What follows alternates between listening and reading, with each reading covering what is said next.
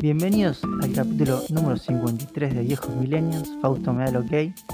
Antes de nada, iba a aclarar a la gente una dificultad que venimos teniendo ya hace bastantes capítulos. No saben lo difícil que es ponerle el título a los capítulos. Parece una boludez, uno dirá, bueno, eligen un tema de los que están hablando. Pero es A terriblemente a complicado. veces hacemos eso, pero la realidad es que yo, soy partidario de agarrar alguna frase fuera de contexto que me haya llamado la atención, que hayamos dicho, y esos son los títulos que más me gustan. Pero el problema es que hacer eso quiere decir que yo tengo que estar tipeando mientras estamos hablando y estoy haciendo todo lo otro a la vez, entonces es casi imposible. Y si no es agarrar, sí, efectivamente, como vos decís, es algún título de lo que hayamos hablado y pegarlo ahí. Pero yo cuando hago eso, personalmente, a mí me duele. Siento que le estoy fallando al podcast. Eh, todo esto es básicamente una forma de decir que el episodio de hoy se llama Inserte título aquí. Sí, exactamente. Que lo tenemos, lo tenemos escrito hace rato poner ese estaba título. preparado, estaba preparado. Sí, sí, pero era, dijimos, no podemos ponerlo si no damos contexto de por qué hacemos eso. Entonces, eh, acá está. No sé hace cuántas semanas le ponemos nombre a los episodios, pero... No, Eh, siempre le pusimos un... ¿Siempre? Sí, bueno, entonces tenemos este problema hace 53 episodios. Sí, Hubiéramos fácil. empezado diciendo capítulo 1 y no, Claro, era listo, fácil. número uno. Ya la mierda. Pero qué sé yo. ¿Qué onda la semana, Carlos? Bueno, voy a dar unas pequeñas actualizaciones en primer lugar de cosas que o había dejado pendientes la semana pasada, o bueno, pequeñas cosas que pasaron. Lo primero es, terminé de instalar en la MacBook el disco NVMe. Eh, nada, vino el Carry Disk de Orico. Lo súper recomiendo. Voy a ver si lo tengo acá a mano. La- esta nos lo permite lo audiovisual. Lo abrí en un cajón. Para los eh, televidentes de este podcast, eh, Carlitos está ahí pelando. Acá está. Muy recomendable. Velocidad de 10 gigabits. Sí. Y no sé, lo veo súper útil. Tipo, si se van a comprar un pendrive grande, antes piensen en comprarse algo de eso y meterlo en NVMe. Me parece que dura más y es más confiable. ¿Cuánto sale? El case vale 6 mil pesos. Y un. El disco. Ese es y, el eh, problema. no, el disco puedes tener desde, no sé, 5 lucas para arriba. ah, ¿sí? quieras. Sí, sí. ¿Cinco lucas? Y 128 GB, sí. ¿Posta? Es re barato eso. Por eso lo estoy recomendando. Ah, mirá. No, bueno, está bien, me recabió. Y lo súper recomiendo, la verdad. Muy bueno. Eh, aclaro a la gente que tenga MacBook y tenga que hacer esto. Como bien dije, hay que tener formateado el NVMe, si no, no lo detecta. Pero una vez lo detecta, ya- va, lo tenés formateado, ya anda todo bien. Anda un poco mejor la compu. Le, también le, le cambié la pasta térmica. Le puse una Arctic MX4. No sean ratas y compren buenas pastas térmicas. Esto es importante. Así que ahora estando mejor, falta cambiar la batería, pero me da mucha paja porque, o sea, no, no es que comprarla salga caro o qué, no es tan cara. El tema es que las baterías vienen pegadas, las de Apple, y despegarlas es un quilombo, tienes que meter un líquido. No tengo ganas de hacer tanto trabajo. Pero quedó bastante bien. Durando do- dos horas de batería tiene, nada más, pero bueno, Más, más o menos menos. dura lo mismo que la mía, te aviso igual. me las arreglo. Después tengo otro tema, pero que Fausto ha decidido Sí, pasarlo pasarlo a su segmento a algo más importante. Y otra pequeña actualización, que no sé si lo había nombrado la semana pasada, pero es, le tenía que comprar un teléfono a mi madre, porque tenía uno que andaba para atrás. Estoy muy decepcionado por la poca variedad de teléfonos que hay en la Argentina. Porque tuve que terminar comprando un Samsung S21 FE. Porque mi vieja, Eh. tipo, quiere un teléfono medio pelo, no quiere un teléfono bueno porque no lo usa. O sea, lo usa un montón, pero quiero decir, no le va a sacar partido a que le compre un iPhone o lo que sea. Y, tipo, por la guita que gasté, que creo que fueron 120 lucas, yo pensé que iba a haber más variedad de teléfonos, porque tampoco estoy comprando un teléfono de 20 mil pesos. Es un teléfono en precio medio, creo yo, o, o entre medio y alto, ponele. Y había ese teléfono o uno de Motorola, no había otro. O sea, no sé por qué ant- antes, tipo, no sé, siento que hace seis años había mucha más variedad que ahora. No digo de, en general, sino lo que hay acá para poder comprar uno. Lo que pasa es que si no te tenés que ir. Nosotros, bueno, nosotros tuvimos esa situación de tener que comprarle algo a mi madre y le compramos un Xiaomi. Bueno, el Xiaomi que había normalmente en. Argentina era un poco más barato y no me gustaba mucho. Tenía menos un par de specs más chotas que este. Pero había tipo uno que tenían todos. Y no me tenía ganas de. O sea, lo resolví en media hora, no tenía ganas de ponerme a buscar un montón. Pero nada, me pareció que estamos en decadencia de, teléfonos móviles en este país. Y después, obviamente, por un iPhone te piden cualquier cosa, no tiene sentido, cómpralo afuera. No, tiene sentido Pero un iPhone. igual voy a reconocer que el teléfono anda bastante bien. Me molesta mucho que tenga la huella en la pantalla, eso me parece horrible. Siento que siempre anda mal. Y lo que sí, que esto lo hemos discutido alguna vez, lo que me pasa al verlo es que, no sé por qué me pasa con Android esto, no tanto con Apple, es que vos me das un mi S6 Edge de hace, no sé, 2015 y siento que es casi lo mismo, como que no avanzaron en casi nada los teléfonos. Tiene mejores cámaras, no voy a decir que no, la pantalla es mejor. Y no, pero los teléfonos en sí, ninguno de los dos avanzó. No, Mucho. pero vos Son ves un iguales. iPhone, claro, vos ves un iPhone de, no sé, el 2015 y un iPhone de ahora, le cambiaron un poco el diseño, algo un poquito distinto. Acá el diseño es re parecido. Es más, me gusta más el del S6 Edge porque era más finito.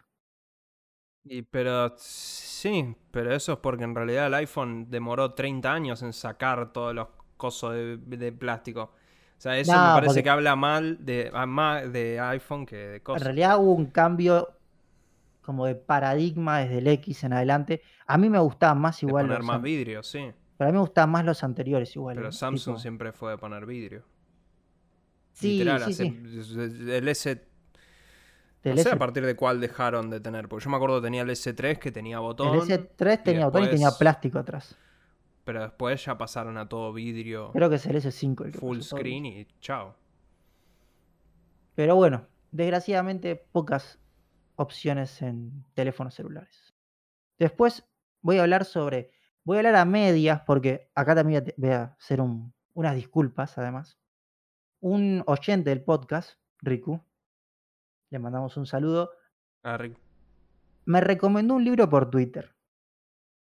Las primeras disculpas son, esta recomendación fue hace como un mes y yo no la vi, porque fue en respuesta a un tweet que yo había puesto. Y se, Entonces, no te ignoramos. Claro, no te ignoramos, sinceramente es Mm. que no la vi. Pido disculpas. Y desde acá hago extensivo a cualquier oyente del podcast que me quiera recomendar un libro, saben que leo bastante, puede hacerlo, pueden hacerlo, no sé, en mi tweet personal o, o en el del podcast. No, lo voy a leer seguramente.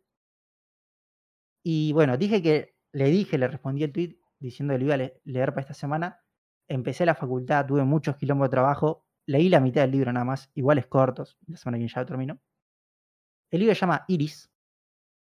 Es un libro que yo lo, lo colocaría en el post-cyberpunk. ¿sí? Riku me dijo que como me gustaba el tema de cyberpunk, que leyera este libro. Está bastante bueno. Hasta ahora voy por la mitad del libro. En el sentido de que es un libro, para mí, que es de buen acceso al subgénero post-cyberpunk para gente que o no leyó cyberpunk o algo de ciencia ficción, porque tiene algo que es bastante bueno que las historias te las va contando como de a un personaje. En la generalidad de los libros cyberpunk, no digo todos, pero una buena mayoría, tienen la característica de se cuentan, no sé, como tres o cinco personajes a la vez. Entonces, no sé, son tres páginas para uno, tres páginas para otro, así todo el tiempo. Y mucha gente a veces dice que se molesta, se pierde. A mí, me gusta que sea así, pero bueno, a gente le molesta. Este libro no hace eso, así que es de más fácil lectura. El libro es una distopía futurista que está en una guerra y te va contando como la narración de los soldados y de vuelta, como está marcado en el género post-cyberpunk, hay mucho de eh, religiones, no sé si espiritismo, pero sí muchas deidades, eh, muchos eh, avances tecnológicos aplicados al cuerpo, tipo, no sé, cambios en la visión y eso que tienen los personajes, músculos más fuertes, mucha droga como hay siempre en Cyberpunk. Obviamente no tiene ni hackers ni megacorporaciones, porque eso es más el Cyberpunk original, que es más que a mí me gusta. La verdad lo recomiendo bastante el libro. Sí se van a chocar con la barrera de montón de palabras que no van a entender o montón de nombres de dioses inventados y cosas así, típico de estos libros. Eso es algo que el género es así. Pero está bueno y seguramente la semana que viene, cuando lo termine de leer, traiga mi, ya mi review final. Y de vuelta agradecemos la recomendación del libro. Y bueno, lo último que estuve haciendo. Tengo un paréntesis que preguntarte antes. porque vos dijiste que volviste a la facultad. Y no lo hablamos esto, pero te pregunto porque me, hiciste cosas. Yo también volví a la facultad. Eh, sí, 70-30, como habías dicho exactamente. Claro, yo volví a dar clases ahora a la facultad. Eh, y bueno, vos, estás del otro lado, pero digamos que es lo mismo. Lo que me da curiosidad es: ¿hay protocolo donde vos estás? Yo tengo la suerte de que curso eh, con poca gente. No sé, el aula más grande es 20, claro. 20, personas, 30 personas, a lo sumo. ¿Y el aula es grande? Sí, el aula es grande. Tipo ventilada, todo eso. Sí, tenemos aire acondicionado. Ah, re top. Bueno, ¿Vos no, ibas a una pública igual? Es la pública más. con La segunda pública con más plata de la Argentina. O la, entre segunda y primera. Mira vos. No, porque yo, yo tengo hay, imagino que sí, 100 personas. Yo tengo inscriptos 300 alumnos. Una locura, una total locura. y nos dividimos en tres aulas porque no entrábamos. No, no siguiendo protocolo, obviamente, porque no se puede. O sea, 300 chicos no, no entraban, tipo, sentados uno tras del otro. Y y me daba risa porque la puerta del aula tenía un cartelito que evidentemente viejo que decía capacidad máxima 18 personas y yo estaba metiendo como 100. No, sí, sí. Eh, sí, sí, así que no, por eso me da curiosidad pensar. Y de hecho yo me, yo me, que me paraba en el pizarrón decía, ¿qué hago? ¿Me, dejo el barbijo puesto? Y, los chicos también, ¿viste? Entonces era como decir, no, la verdad que yo estoy medio sordo ya del vamos, entonces me tenía que acercar mucho a donde estaban los chicos para decir, ¿podés repetir? Pues no te escucho. Bueno, es, es algo bastante complicado y ya advirtieron en mi facultad que tipo ante brotes de casos se volverá al medio virtual completamente. Creo que nosotros no tenemos esa idea, no sé, pero... No, acá la, o sea, eso dijeron. Ahora, después que declaren que hay brotes de casos y no sean los pelotudos, es, otra cosa. Es, qué sé yo, pero me da, me da curiosidad decir cómo volvió la educación. Bueno, ahí pasemos a la parte que me va a enojar. Sí, eh, estuve jugando y aprendiendo bastante, vamos a decir, a Elden Ring. ¿sí? Como había quedado la semana pasada, a mí lo que más me había gustado era el tema de explorar, me parece. Sigo manteniendo que para mí es uno de los top 3 mundos abiertos que hay en, en la historia de los videojuegos. Y dije, ahí me copa explorar, voy a primero aprender un poco más a cómo jugar con el tema de mago. Entonces. ¿Volviste a rolear? O sea, ¿arrancaste de cero? No, no, no arranqué de cero, pero me vi un, bastantes videos de así se juega de mago. Entonces, mejoré lo que tenía que mejorar, aprendí a conseguir un bastón mejor, cómo hacer los hechizos, las invocaciones, bueno, todo eso. Y jugando en ese estilo, maté al primer jefe de los cuatro que tiene el juego. De los importantes, estoy hablando. De los más grandes de todos. O sea, fuiste al castillo. Claro. Derrotaste a Margit, que es el primer jefe. Y fuiste contra Godric. No, no, yo hablo de Godric como jefe, jefe. Por eso, no, hablo. no, porque, ojo, yo, yo luché contra jefes que no son. No tienen la significancia de la historia de ser el jefe, jefe, pero. Claro, guarda, eh. a eso me refería con jefe, jefe, como con la historia. Y bueno, lo maté. Me pasó que hasta este momento venía en niveles normales, no, no había ni grindeado mucho, nada, pero que me fue fácil matarlo. Tipo, a comparación de a todo el mundo, dicen, no, estuve como 20 veces que pelear. Yo fui de mago y la primera, o sea, la primera vez que fui me mató porque viste que en la mitad de la pelea, voy a spoilear. Cuando, sí, sí, tiene una segunda fase. Tiene una segunda fase. Dije, uh, qué fachero, a ver qué hace, y me cagó quemando. La segunda vez que supe que hacía eso, lo esquivé y lo maté. Tipo, a la segunda vez lo maté. Y no es que estaba en niveles muy altos ni nada. Lo que me seguía pasando con el es, de vuelta, a mí el combate con espada y eso no me gusta. Y dije, yo quiero explorar y que no me tenga que preocupar tanto de que cualquier, no sé, si aparecen tres enemigos, no los encierre para que me vengan de a uno, porque si no me pueden matar. Dije, ese no es mi estilo, no me gusta jugar así. Entonces dije, bueno, vamos a ver qué onda el grindeo. Lo voy a contar porque está en todo YouTube. Hay una forma de grindear que más o menos, para que te des una idea, te da unas 60.000 runas por minuto. ¿Por minuto? Acá Fausto está poniendo una cara de. Fausto, soy level no, no, 110 no, no lo voy a hacer yo, pero yo hice uno que te daba 2000 cada vez que hacías una cosa. No, no, estos son 60.000 runas por minuto.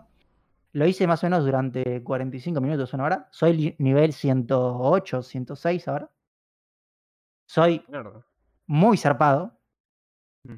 Eh, seguí investigando, no seguí en la historia todavía muy avanzado. Llegué hasta el punto en que te tenés que enfrentar al segundo jefe, jefe grande, la bruja. La bruja, sí, de la academia. Claro, pero no lo hice porque me, o sea, a mí lo que me copa de vuelta es explorar. Me encanta explorar este juego. Y tampoco, tipo, la historia le doy mucha importancia. Nada. A mí lo que me gusta No, es. la historia yo nunca le di mucha Además, importancia a es ninguno. muy críptica esta historia. Es, Siempre. Eh, la única historia que creo que me llamó más la atención es la de Bloodborne, pero porque es más tipo Cthulhu, o sea, cosas así, o sea, no sé. Esto es más... No sé, eh, la verdad que la historia es un cero a la izquierda, qué sé yo. pero nada, me hice un montón de misiones, me fui a un montón de lugares distintos, peleé con dragones. Soy muy poderoso, reconozco que nivel 110, es- o va, ciento y pico, no sé cómo estaré, es muy alto. Para las áreas en donde me estás contando que estás, sí. No, igual desbloqueé, o sea, voy por todos lados. Yo ahora- lo único, el lugar que me falta es el de los dos medallones. Bueno, no, yo estoy, yo ahora estoy en la capital, que es pasando lo de los dos medallones, que tenés dos formas de llegar, una con los medallones o otra yendo por una ruta secundaria. Es Eh, que eso es lo que me gusta a mí, encontrar esas rutas. Yo fui por la ruta secundaria y donde estoy, yo grindeé, ponele que, no sé si 10 niveles o algo así, una vez para un arma. Pero cuando hice eso y conseguí usar el arma, dije, ok, no voy a grindear más. Eh, Como hice ese pacto conmigo mismo, dije, bueno, ya está, no grindeo más. Entonces yo estoy jugando y voy subiendo nivel conforme consigo la experiencia. Yo ahora soy nivel 88, ponele. Donde estoy yo en la capital, salvando las diferencias, porque yo a diferencia de vos, yo voy a los bifes. O sea, los personajes son distintos. Me surten. O sea, Claro, si no tengo en- cuidado, me surten. a mí el único lugar que me surten es, yo ya llegué al postgame. Porque para hacer el grindeo que hay que hacer, tenés que ir al postgame. Que es, podés ir, o sea, voy a dar esta pista nada más para que si alguien lo quiere hacer, lo haga. Si vos has, después de matar al primer gran jefe, si haces una misión secundaria cualquiera, te dan un medallón que directamente vas al postgame. Que los enemigos son durísimos. Entonces yo ya fui a esa parte, ahí es el único lugar donde la paso mal, ponele. Después en todo el mapa me cago de risa. Ponele que yo sé, pelear contra un dragón, si es muy fuerte me la puede complicar un poquito. Pero no, no de más. A lo sumo matar una vez, no mucho más. Pero lo que me encanta del juego es explorar, tipo encontrar terrenos o lugares, rutas, esas rutas secundarias, eso me encanta. Tipo, ¿cómo hago para llegar acá? Y es como, no se puede subir por ningún lado. Hay una parte cuando empezás a la izquierda que ah, vos podés ir por abajo, pero nunca puedes ir arriba. Tuve como una hora buscando la ruta y cuando la encontré fue una gloria. Tipo, eso me encanta. Lo que sí quería agregar, no tanto el juego, pero sí su comunidad, que hay dos partes de esta comunidad. Una me encanta y otro la estoy empezando a odiar demasiado. Primero, agradezco mucho a la gente que hace videos en YouTube de distintas formas de jugar este juego. Porque claramente, si yo no encontraba eso, capaz lo dejaba. Y la verdad que hoy lo estoy re disfrutando el juego. No de vuelta en, la, en el formato Souls de ir con una espada y. Pero lo No, disfruto a mi, a forma. Y eso se lo súper agradezco a la gente. Y lo que sí me molesta es la gente que cree que se eleva por los demás gente que juega videojuegos porque juega este juego y o parecidos, en la saga Souls. Eh, sí, sí. que el juego es difícil y. Esa gente me molesta. Y además voy a decir dos cosas contra esa gente. La primera, los únicos juegos verdaderamente difíciles se hicieron hasta los 90 para máquinas recreativas. Porque ahí te hacían perder a propósito para que gastaras fichas. O y la segunda cosa- 7. Eh, Exacto, bueno, eso también. Y la segunda cosa es, si vos querés un juego difícil para después agarrar y matar enemigos que para vos son fáciles y subir un montón de niveles para que otros enemigos después te sean fáciles y los puedas matar, entonces no pidas un juego difícil porque en realidad lo único que te gusta es grindear. O sea, creo que la única gente que respetaría en decir es un juego difícil, no sé, es, es el speedrunner que lo termina en 28 minutos. Así Sí. que la verdad la comunidad me parece ahí, ahí está como muy dividida. Hay una comunidad muy chota y una comunidad muy buena. Pero la verdad lo súper, súper recomiendo este juego. Y que de vuelta, lo jueguen cada uno como le gusta. No sé, Fausto lo juega como un Souls normal. Yo lo juego como si fuera un Zelda. Breath No hay una forma correcta de jugar el juego. Pero no sé. Muy, muy buen juego. Sí. Yo jugué muy poco, pero estoy, estoy por ahí, tipo, me, me dediqué a recorrer todas las partes del sur y es como que dije, bueno, no tengo nada más para hacer acá y me fui al ¿Hiciste norte la del castillo del viejo? ¿Qué cosa del castillo del viejo? Al sur de todo. Sí, Ah. hay una. Vos cruzás un puente y hay una chica que te dice que el padre está defendiendo un castillo. Que es el castillo de más al sur. ¿Hiciste las misiones del padre? No, no, no, no lo encontré al padre. Fui al castillo y Uh, maté al jefe, de hecho. El jefe. Lo, no, es que el padre está escondido en un lugar. Ah, no, no lo hice. No, Lo- te- buscalo porque tiene un, un plot twist, esa misión secundaria muy buena. No, lo que sí me, lo que sí vi en Twitter que no me gustó un carajo, va, que es, eh, viste que si lo jugás la gente va dejando mensajes y diciendo pared oculta y eso porque le podés pegar a las paredes. Hay, sí, es, hay una de Encontraron- 30, sí. No, encontraron una pared en la mansión Volcán que yo todavía no llegué por métodos normales. Llegué porque me secuestró un bicho. Eh, pero ahora estoy tratando de ir normalmente para allá. Eh, y hay una pared que solamente la puedes romper después de golpearla 50 veces. Lo cual Sí, a es- eso me parece cualquiera, sí. aterrador porque andás Porque a ver nunca dónde, no sabés dónde más hay otra de esas. Este, pero así que nada. Eh, No, el el juego juego- está buenísimo, el juego está buenísimo. Pero tiene muchas cosas esas. Me pasó varias veces de un salto que vos decís, de casualidad lo hice. En realidad pensé que me moría y de repente que hay una zona nueva. Sí, bueno, de hecho el, el- el- el castillo del primer jefe hay todo un atajo que podés tomar, o sea, te podés acortar un montón del nivel. Por el costado. Si haces un sí. salto que la verdad deberías matar. Si no lo haces bien el salto, te matás. Pero cuando me acuerdo cuando estábamos empezando a jugar, que lo jugábamos con Octavio, era, y descubrimos que podíamos saltar bien ahí y que cuando caíamos ahí te ahorrabas un montón. Salteabas un montón de enemigos y estaba buenísimo eso. Eh, no, el juego está muy bueno.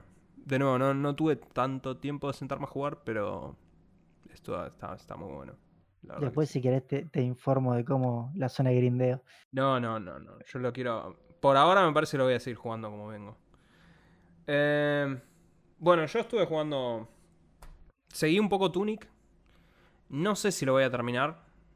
Uh, Por- se te vino abajo. No, no, está muy bueno. La verdad que está muy, muy bueno y creo que estoy ahí nomás de terminarlo. El problema es que ten- quiero terminar el Den Ring. Estoy jugando otro juego a la vez. Este viernes sale otro juego, entonces no sé si me van a dar los tiempos para terminarlo. Pero la verdad que está muy bueno. Eh, me gusta mucho el estilo que tiene. Me gusta mucho... la verdad que por donde lo mires es, es impecable. Em, y está en Game Pass. Y. Gratarola. O sea, sí, es, es- técnicamente es gratis. A vos nuevamente te lo recomiendo. O sea, es un muy buen Zelda. Pero con, con elementos de Souls y es especialmente obtuso en lo que no te explica. Pero bueno, eso ya lo habíamos hablado. El otro juego que jugué, eh, llevo como tres horas y media, ponele. Es Anno Mu- Mutation, em, supongo será la traducción. no- no- el- el- ¿Cómo lo decís? No sé. Es un juego indie. Eh, Ah, no tiene nada que ver con la saga. Ah, no. no, no, no, no. No, de hecho, no. Me llamó la atención. No, es un juego indie que está en Play y en PC por ahora nada más.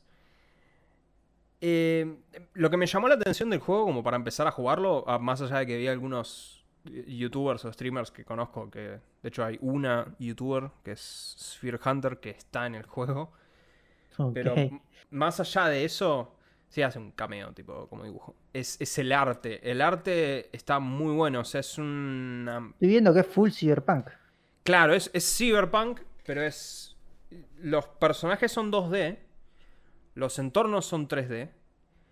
Eh, es pixel art, los personajes, cómo, cómo, se animan y todo eso. Pero, pero tiene, es súper detallado el mundo. Está, está muy bien logrado las transiciones de las cámaras, los efectos boludos que tienen de iluminación y eso, la verdad que está muy, muy bien hecho visualmente para la un La gran pregunta, Fausto, para vos, ¿traza rayos? No, no traza rayos, pero como son todos... Eh, pero generalmente es side-scroller, o sea que no ves charcos. Ah, Entonces no hay problemas ahí tantos. Y eh, la iluminación no afecta a los personajes más allá de ponerles un filtro de color. Pero Em, el combate está copado. Eh, es un juego básicamente un hack and slash. Está bueno, por lo que jugué hasta ahora. Eh, la historia no sé, o sea, lidia con cosas cyberpunk, obviamente. Pero la verdad que creo que está, muy bueno. Me, llama mucho la atención. O sea, como indie. Yo había jugado la demo cuando la sacaron hace un par de semanas, como para decir probalo. Y de la demo a lo que sacaron ahora hay un, una distancia sobrehumana de lo que mejoraron el juego, lo que hicieron más copado. Le sumaron voces que antes no tenía y está, es mucho, más, está mucho mejor ahora.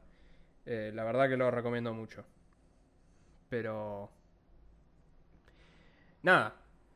Y por fuera de los juegos, eh, me vi una película que claramente no hace falta meterla en cine series porque esta la vi yo solo. Y está atado al hecho de que fui a Lollapalooza. Eh, Studio 666 es una película de los Foo Fighters. Eh, yo no, sé si conoces a los Foo Fighters. De quiero creer que conoces. No, bueno, está bien, qué sé yo.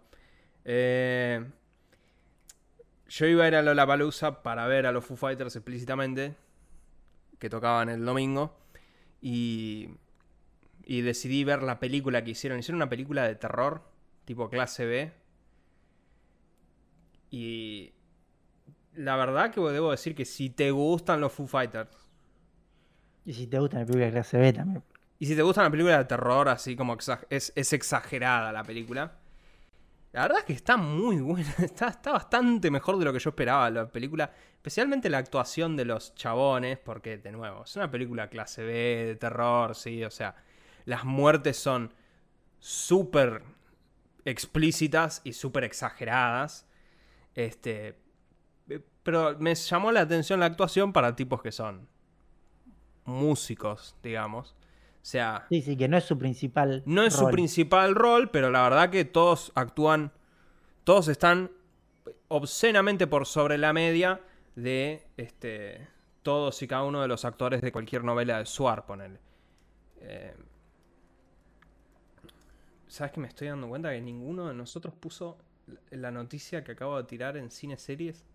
Es lo verdad. Peor es que ninguno lo puso. Sí, notición, sí, notición, es verdad. Sí, sí. Bueno. Pero nada, la verdad que. Zafa, qué sé yo. Estuvo entretenido. Y después el Lollapalooza. ¿Fuiste los tres días? ¿Fuiste no, no, no. Y lo peor es que tenía la entrada de los tres días yo. Por eso porque la saqué en 2019, pero no, dije, no, no me va a dar el cuerpo razón que tuve, eh, razón que tuve.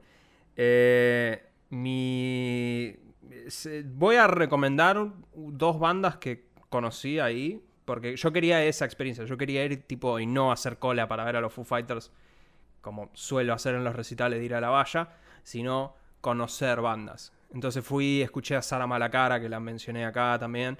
Eh, fui a ver a Manuel Orbileur. Cuando tocó radios me fui. Este, temazo radios. Eh, pero lo que voy a decir es, me insolé. Ok. Mal. Pero mal, ¿eh? Al otro día, no, esa misma noche era un tomate. Todavía estoy rojo, de hecho. Todavía estoy muy rojo. Eh, Es, eso es, es muy polémico. Debía haber llevado Tomado protector solar, Sí, sí, protector sí, solar. sí. Lo peor es que vi un chabón adelante mío ponerse protector. Y, es- y para mis adentros creo que dije, oh, qué bobo este que Qué gil protector". este, qué claro, gil. qué Y ahora, gil, ahora qué está gil. pensando, Y después, viste, claro, qué gil que soy yo. Eh, así que sí, eso, eso lo del, lo del sol es terrible. Y después otro detalle que es que adentro la única forma de pagar es Lola Cash. Que es la pulserita, Eso tiene sí, un coso NFC. me suena muy a Zoe Coins. Sí, sí, sí. Y vos tenés que cargarle guita a la pulserita y vos vas y pones la pulsera nada más, ponerle, ¿entendés? Como concepto, decir no, para que no te roben la plata. Bueno, está bien. Eh, Qué lindo para que se les hackeara ese sistema. ahí. y lo- sí, sí, yo sabes que lo pensaba decir, che, puta madre, si- tendríamos, tendríamos que chusmear qué carajo tiene el chip acá adentro. Es Eh, un tag NFC seguro. Todavía tengo la pulsera acá, así que podemos hacer inspe- inspecciones, pero. eh, pero tenés que cargar la guita con anticipación para comprar la comida. La comida no estaba más cara que lo normal, pero lo peor es que tuve que cargar guita extra yo cuando estaba adentro, porque mi hermana quería una remera. Vimos una remera, estaba buena, y dije, bueno, ya fue, te la compro. Y me quedó guita. Para retirar la guita tenés que hacer un reclamo No, a qué la palusa y todo eso. Yo conociéndome no lo voy a hacer, así que ya y está. así Lollapalooza se Pero pone unos buenos ex- y billetes. exacto, así el Lollapalooza se quedan unos buenos billetes, todos los pajeros como yo. Pero nada, así que si pudiera, yo volvería a ir al Lollapalooza, sospecho que voy a volver a ir. Pero mi recomendación es cuantioso protector solar porque Tengo una pregunta Sí. sobre esto, Fausto. Yo medio, no voy a decir que soy un detractor de la palusa, pero soy un viejo millennial, ¿sí? que añora Sí. épocas pasadas. sí, En el pasado era, la gente iba o al Quilmes Rock, si eras más del, del rock, y si no ibas al al, Quilmes ahora el mes que viene. y si no ibas al Pepsi Music. ¿sí? Esos eran como los dos festivales que existían. Pepsi Music creo que murió. Por eso, pero cuando éramos chicos, tipo, yo fui al Pepsi Music cuando tenía 11 años o Sí, 12. sí. Yo siento que, a ver, está mal lo que voy a decir, pero como que el nivel de bandas, no de primera línea, sino de segunda y tercera, que manejaban esos recitales era mejor que el que hay ahora. No sé. em, yo trato de mantenerme. Eh, Gracias a oyentes de podcast como Riku, que me pasa cierta música que yo normalmente no escucharía, porque yo tengo ya como decir, yo escucho esto. Sí, sí. Y Somos tengo, bien, bien- y claro, y ya está, y ya estoy ahí reencasillado, y gracias a gente como Riku me pasa música, o mi hermana, que por ahí, como ella es más chica, escucho lo que ella escucha y digo, bueno, ok, trato de nutrirme de otras cosas. Yo creo que si pensás desde ese lado, desde la, de lo que es más moderno, entre comillas, tenés gente de alto nivel, entre comillas, de esos tipos de bandas. O sea, de hecho en el LoL acá había un, escenario estaba dedicado básicamente a trap, ponele. Donde iban todas bandas de ese tipo. Eh, yo fui una sola vez a ese escenario a ver un artista muy específico, pero yo me tiraba a los otros, ponele. Pero no, me parece que no está mal. De hecho, bueno, a ver, el Quilmes este año tiene una sola banda internacional y el resto de lo que es nacional está. Están casi todos los grosos. Está Fito, dividido. Sí, no, Qui- Quilmes Rock, por eso era más del rock, Pepsi Music había un poco más de todo. Bueno, pero en Pero- Quilmes Rock va a estar Gorilas, o sea que no sé si es mucho. Y también está Trueno el mismo día de Gorilas, o sea que no sé si hay mucho rock ahí. Pero Eh, siento que por ahí, de vuelta, es- soy yo que añora viejas épocas. Pero no sé, siento que eran como. Está mal decir mejores, porque no, no creo que si fueran mejores. Son como- distintas. Es, eh, la música cambió también y el Lola refleja eso también, pero en realidad tenés de todo un poco porque a fin de cuentas, qué sé yo. Está bien, estuvo Miley Cyrus como headliner del día 1, pero el headliner más grosso es el que cierra el festival. Y está bien, Martin Garrix fue el que realmente cerró el festival porque se tocó a las 12 de El la noche. tu, tu, ese. El de na, Animals. na, na, sí, ese. Eh, mi hermana me dijo que tiene un solo tema, me lo puso y dijo, ah, sí, ese. Eh, pero realmente el, el, el grosso fueron Foo Fighters y... se- Estuvo se Julián Casablanca, ¿no? Julián Casablanca estuvo con Strokes, sí, el día anterior. Lo vi igual. Imagino que cantó Instant Crash, si no. No, no, si no es del Instant Crash. No es Julián Cas- no canta Julián Sí, Casablancas pero eso es Daft- Punk, no es. Está bien, pero él tiene poder, la puede Julián cantar. Casablancas fue con Strokes, no fue como Julián Casablancas. Ah, Encima. no, por eso, fue con una Fue banda. con Strokes, no, Strokes es su banda. O sea, de hecho la gente conoce a Julián por. No, yo pensé, que, yo pensé que había ido solo. y que No, no, y tocó, tocó un montón de los temas, tocó todos los temas que, que conoce todo el mundo, digamos. Este, pero eh, no, creo que los Foo Fighters en ese aspecto estuvieron más, mejor, pero qué sé yo. Bueno, pasamos al gaming. A ver, tenemos. Yo ya del Vamos no tenía muchas ganas de escuchar, de seguir jugando Gran Turismo.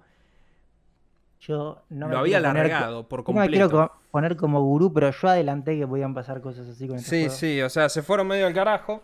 Sea, ya Gran Turismo 7 tenía microtransacciones y eso, pero eh, esta semana, digamos que tuvieron un, un doblete que le fue para el traste y ahora se convirtieron oficialmente en el juego con el peor Metacritic de Sony directamente. A ver, para explicar. Tuvieron dos problemas. Uno que es el más leve, si se quiere, es que sacaron un parche y como encontraron un issue, decidieron dar de baja los servidores para hacer una actualización. Como el issue fue, demoraron más de la cuenta, tuvieron que estirar esa- ese periodo de inactividad y más o menos terminaron estando sin servicio durante unas 30 horas. Sí, Lo una que cosa pasa- que supuestamente iba a ser nada, Sí, dos horas. Claro. Lo que pasa es que esas. Ahí lo que queda muy en claro es que esto pasó también con Gran Turismo Sport. Pero acá también pasa que es. Acá es peor, porque Sport era un juego que supuestamente era todo eh, alrededor del online. Dedicado al online. Acá. Y este era un juego supuestamente con una campaña offline, todo No, no, a ver, centrado- pará. Es, es un juego con una campaña larguísima, aburridísimamente larga, pero la tiene. centrado en el offline. No, claro, no, el tema es nunca dijeron offline, dijeron campaña. Ento- ¿Por qué? Porque entonces, si no está activo el servidor, no puedes hacer nada. La- toda la gente, toda la gente que lo compró pensó que eso era offline. Toda.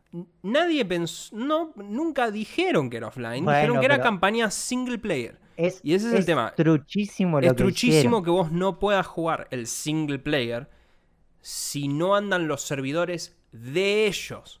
Porque si vos no tenés internet, igual si vos no tenés internet, también perdóname, pero andate a freír churros. Quiero jugar single player.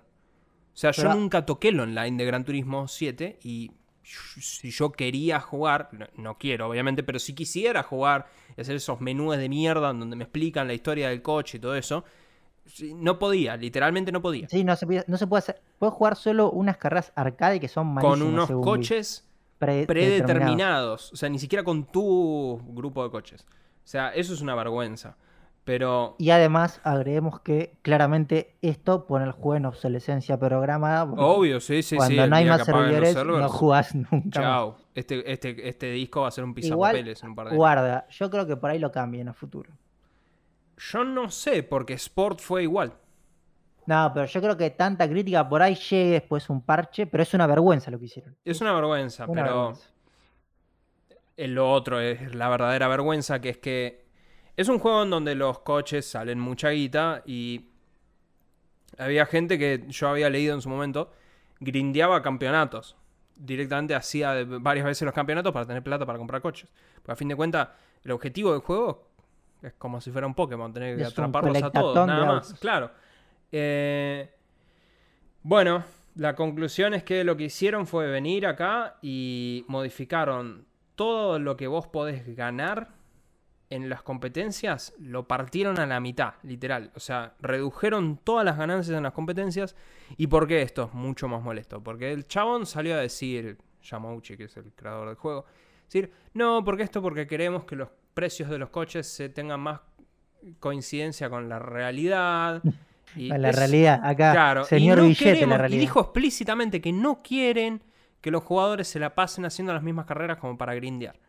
Lo cual me parece una estupidez, porque para eso subí la recompensa, no la bajés. Porque si la bajás, lo único que va a hacer es que la gente va a tener que seguir grindeando, pero va a tener que grindear más.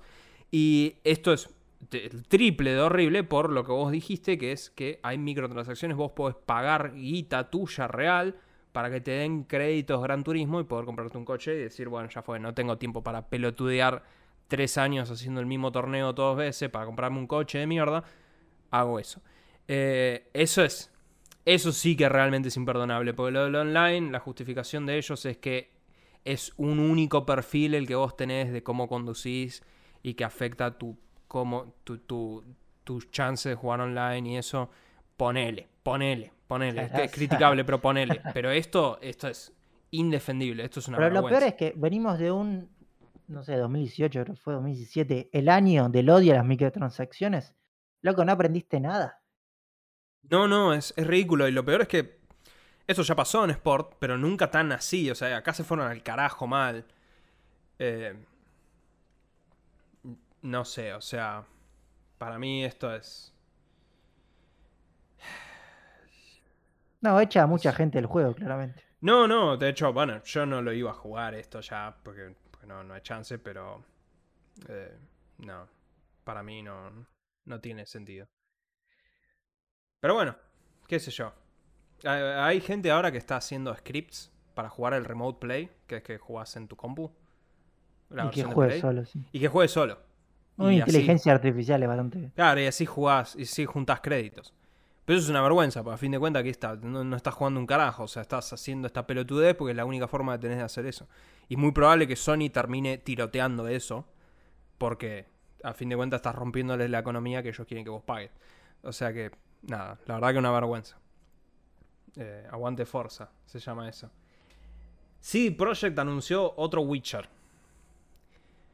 Lo, lo único relevante de esto, no, no va a ser una conversación muy larga porque otro Witcher. Wow, no me digas, van a ser otro Witcher. Yo no terminé ninguno ni. Después de su serie súper popular, o sea, me me estás diciendo van a continuar su IP más popular, increíble, inconcebible. Eh, lo relevante de esto nada más es que A es un... va a ser una nueva saga, pero B, y lo más importante para mí, es... va a ser con el Unreal Engine. O sea, tiran a la mierda su motor. Vieron la demo de Matrix y dijeron: Este es el que va. Para mí es, vieron el desastre que tuvieron cuando hicieron Cyberpunk y dijeron, esto es lo que no va. Salieron a aclarar que las expansiones de Cyberpunk que las están haciendo van a seguir usando el mismo, el mismo motor.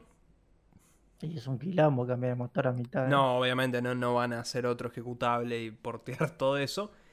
Pero es, o sea, es, es otra muestra más de la consolidación de que, es decir, tu motor, hacer un motor cuando ya hay uno que, que la industria sabe que anda y, y lo usan todos. Y era, era muy floja en la conducción el motor de Cyberpunk. Muy floja. No, pero la conducción es, la conducción es, es aparte, porque, o sea, es. Porque el Unreal vos le tenés que hacer el motor de conducción, se lo tenés que hacer vos. Sí, Pero pero, el- ya hay el un problema es-. Pero el problema es que vos, o sea, vos. Una cosa es. Yo estoy. Es como decir, estamos andando en tren y mientras estamos poniendo la vía, tipo un centímetro adelante. Esa es la metáfora, es decir, estoy construyendo el motor mientras estoy construyendo el juego. Tipo, no puedo hacer ciertas cosas porque todavía no terminaron de hacer la parte del motor que lo permite. En vez de eso, usar un motor que ya existe y chao. O sea, bueno, pero y- tiene- me imagino que verán tener que pagarle a. Sí, pero, por ejemplo, las, otros ejemplos de esto saliendo muy mal es EA. EA mandó, eh, bueno, el, el motor de Battlefield. EA demandó a todos sus estudios que usen el motor de Battlefield. Literal a todos. Y Dragon Age Inquisition le fue muy mal. Técnicamente, tengo un libro de que habla de eso, en el cual cuentan las historias de terror que decían, porque decían, estábamos desarrollando un RPG y es un motor de juego de tiro, que lo hicieron para juego de tiro, y ni siquiera tenía, no, no tenía el concepto de un menú de pausa o un, un inventario. Entonces tuvimos que armar todo con, para que empiece a soportar cosas que el motor no estaba hecho para eso. Y todo eso por no usar el Unreal Engine. Y eso fue todo así hasta que Respawn vino y dijo, eh, no, Star Wars no lo vamos a hacer con el motor de Battlefield. Y le fue bien. Entonces dijeron, bueno, ya está. ya está. A partir de ahora nadie va a usar eso. Pero no sé. Estoy. recor- recorté una, Carlos, por cuestiones de tiempo, porque hay que re- realineamos. Tenemos dos series de juegos anunciadas. Una es Tekken Bloodline. No sé si viste el tráiler. No. Ah, pero la... Yo vi el tráiler. Es un anime de Netflix. Está bien que sea anime. Me sorprendió, me pareció que está muy bueno. Porque adaptan los efectos Claro, por eso digo yo. Está bien que de sea cada vez que se golpeaban, viste, esas co- como mini explosiones y eso. Y estaba muy. O sea, queda bien. Queda muy bien. Eh, ¿Aparece Mitsurugi? no, en el tráiler. No, Mitsurugi es Soul Calibur. Y caray, ¿cómo se llamaba? el- Yoshimitsu. Yoshimitsu. Es el Era muy parecido. Me iba, No, no, vos, vos, el tráiler es, es el protagonista Shin Kazama, que está, eh, que está buscando al abuelo Heihachi, que está en el Heihachi es el abuelo. Y hay varios más cameos en el tráiler. Está Paul Phoenix, de lo que me acuerdo, vi el tráiler hace rato. Está Paul Phoenix, eh, está creo que Ryu. Hay, hay unos cuantos personajes y hay un flash de Kazuya. Pero nada. Eh, a mí me gusta Tekken, así que se, se ve bien el tráiler. Hemos ¿verdad que- tenido muchas horas de Tekken, ¿sí? Sí, sí, sí, sí. Tekken, Tekken es lo más. Sigo sosteniendo que es de las mejores sagas de pelea, pero... A mí me gusta más Soul Calibur, pero acepto que Tekken es muy No, bueno. no, no, Soul Calibur también, eh, pero... Bueno, Soul Calibur no hubo un Soul Calibur hace 400 millones de años. Tekken sigue hasta el día de hoy. Y después tenemos la serie de Resident Evil. Sale el 14 de julio. Esta es una serie live action en Netflix. Es la que has comentado los personajes hace mucho tiempo. Sí, que es una bizarreada. O sea, es un reboot que toma lugar en dos líneas temporales con las hijas de Wesker, si mal no recuerdo. Eh, no sé. La verdad que no le tengo mucha fe. Y no hay ningún tráiler de esto y sale muy pronto, así que creo que ellos tampoco le tienen mucha fe. Y por último, Carlos. Sí, traigo una noticia. Eh, el FIFA 22 Sí. tuvo que retirar a el Diego del videojuego porque recordemos que en Ultimate Team Diego te aparece como, o sea, te puede aparecer en una carta de los jugadores legendarios Hmm. para que uses y además, bueno, de un equipo de estrellas que siempre hay, porque por disputas legales, según avisa EA, entre terceros por los derechos de imagen de Diego Maradona, tuvieron que retirarlo del juego. Esto imagino que viene por parte de, de luego la muerte de Maradona, con, Sí, hay un montón de quilombos legales. claro, esto de, de Morla, que había como una sociedad anónima para las imágenes y todo eso. Así que por ese lado imagino que vendrá, pero bueno, nos quedamos sin el Diego en FIFA. Bastante, debe ser bastante jodido para que lo hayan retirado de FIFA, o sea. Tuvo que haber. Eh, pues, que yo sepa, sí, toda, toda la, toda la parte de la herencia del Diego es un desastre, así que no me sorprende para nada. Sí, así que lo tuvieron que retirar. Es más, ya hubo una vez que tuvieron que. O sea, no, no que sacarlo, sino que no estuvo en un año porque lo vendieron a Pro Evolution, los derechos, pero después volvió a FIFA. O sea, ya hubo varias veces cosas como estas. Pero bueno, tendremos que esperar para que vuelva el Diego. Volátil el Diego. Aún, aún, en- aún después de haber pasado mejor vida, sigue siendo noticia a boca de todos. Pero bueno, pasamos a las noticias del cine series y ahí es cuando vos mencionas que viste Spider-Man No Way Home. Sí, yo vi Y ahora ya vamos a aclarar que ya oficialmente recontra mega hiper pasó el estatuto de spoilers, así que hablamos 100% libremente de la película. eh, varias cosas. Primero, me Sí. agradezco haberla visto en mi casa en una tele HDR Por 10 Dios. bits. Porque se ve, o sea, es visualmente muy buena la película. Y recontra vale la pena verla en una tele ¿Sabes que vi buena. toda una discusión acerca del CGI? Hay gente que dice que es malo el CGI. Lo cual, No me pareció malo. No me pareció el mejor es- CGI del es- universo. Espera, hay cosas que son muy impresionantes. O La del tren cómo- está muy buena. La ¿Cómo parte de- rejuvenecieron? No, no, sí, le- no hablo de las secuencias grosas, yo hablo de los detalles más boludos. Que eso es lo que más me llamaba la atención en las discusiones que hablaba con gente No, sobre ¿sabes? eso. ¿Qué Hay detalles de que Tommy son Maguire? impresionantes. No, Toby no, Toby es así. Para mí tiene algo. O por ahí No, el no le maquillaje. No le Pero retocaron algo- la cara, es- es- está viejo. Algo tiene, porque está No, viejo, pero no tan viejo. No, pero está como es hoy en día. Y bueno, pero el chabón tiene 40 años. No es tan, no es un viejo de No miércoles. sé, va- a Pero mí lo yo que- sentía que en la piel algo había. Lo que es impresionante es Alfred Molina, ponele. Doc Ock. Sí, está. y, el, Will- y el Duende Verde, que es la tecnología de rejuvenecimiento Bueno, Marvel. ya usan todas las películas. Y, lo que, y detalles boludos, como por ejemplo el traje de Peter. de- bueno, ok, bueno. El traje del Tom Holland, Sí, del final, de la de la araña dorada. El de la araña dorada. Sí, sí. El de- o sea, no, no el Iron Spider que usa al principio, sino el de la, el de la araña dorada. El Quedó final de todo. Sí, sí, el último traje que usa Sí. es CG. En el sentido de que él usó el traje que tenía al principio de la película, el negro y rojo, cuando filmaba. Y después Marvel decidió, eh, no, no, ahora queremos que use este. Y los chabones van y le ponen eso. Y si vos mirás, yo, te, yo podría jurar que es físico ese traje. O sea, e- esos detalles me parece que son impresionantes. O sea, el No, CG para- chico. Para mí es visualmente está bastante bien. Se ve muy bien. Eh, lo que sí por ahí, a mí, no, no es que me molestó, pero siento que hay demasiado fanservice en la película. Y pasa que es literalmente es, Pero ya hay un momento está en que, hecho para eso. hay un momento en que me- era demasiado. Tipo, Pero es lo que yo le diga las mismas palabras que dijo el tío Y Ben. sí, ahora bueno. se las pero, diga a ella no, pero ¿en qué, en muere. qué universo no pensabas que iban a hacer eso? O sea, eso era re obvio que lo iban a hacer. O sea, perdón, de todos los otros personajes citan frases. O sea, el Sí, Duende Verde cita frases. de- O sea, toda esta película está dirigida a gente que tiene esa nostalgia, es a que vos te sientes a ver esa película y vos te retrotraigas vos específicamente a cuando vos y yo fuimos al cine de Eric, sí. al abasto que nos llevó mi viejo y el viejo No, no, de no, Eric- nos nos llevó el el viejo, de Eric. Fabricio. De Fabricio No fue el papá. de- Ah, ok. En el 147. Y- pero después fue mi viejo, fue Tu con todos nosotros, mi viejo se sentó a la película. y Él vio la volvimos- película. Sí, volvimos en colectivo. O sea, es, es esa nostalgia. Es vos que viste las películas cuando ibas creciendo, eh, la, la película está teledirigida a vos, básicamente. Sí, por eso yo por ahí no soy un tipo que ame tanto eh, el tema de, del fanservice, por eso me pareció un poco mucho por ahí. Eh, tengo un par de preguntas. Ah, ¿qué te pareció Andrew Garfield? Eh, Vos no habías visto Amazing Spider-Man. no, sí vi las de... Las de Andrew. Sí, uno o dos, yo creo que vi seguro. Son dos nomás. No me gustó que yo entiendo que era... To- todos salieron diciendo, decir, es el. Como. ah, estuvo bien acá. Como. No, a mí me parecieron que estaban bien, ¿no?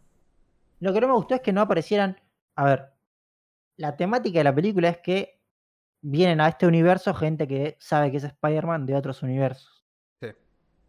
Faltó un montón de gente que sabe que es Spider-Man de las otras películas. Faltaron las novias de Spider-Man, faltaron En eh, teoría. la mejor amigo. No, pero no, no, no. Harry Osborn no puede venir.